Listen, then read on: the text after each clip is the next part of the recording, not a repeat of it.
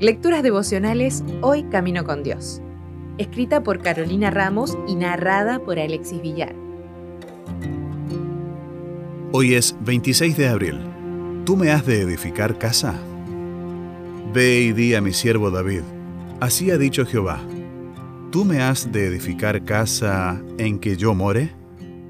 Ciertamente no he habitado en casa desde el día en que saqué a los hijos de Israel de Egipto hasta hoy sino que he andado en tienda y en tabernáculo.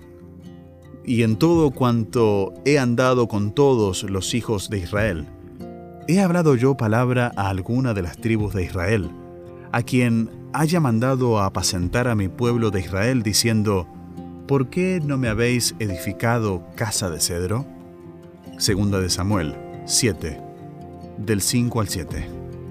Esta historia es un claro ejemplo del amor insondable de parte de Dios por sus hijos, de la naturaleza de sus explicaciones y de la bendición que trae tener una actitud correcta ante ellas. David venía proponiéndose grandes cosas para hacer de su reinado uno en que se notara que Dios era rey. Había traído nuevamente el arca y tenía planes de traer el resto de las cosas que estaban en el antiguo tabernáculo a Jerusalén a la que había constituido como capital de su reino y donde había construido su palacio. Su intención era edificar un templo para demostrar su aprecio por la presencia divina.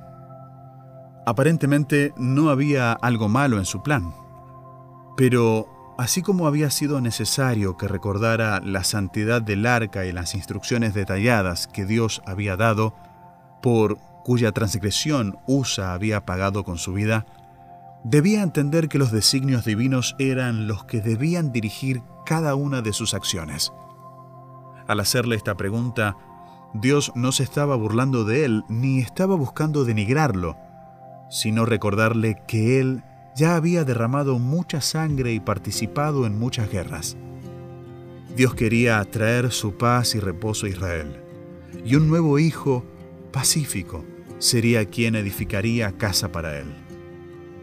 David agradeció el mensaje divino traído por medio de Natán y aunque no obtuvo el permiso para llevar a cabo su plan, se alegró por saber que Dios lo había llevado hasta el trono y que de su casa saldría el futuro constructor.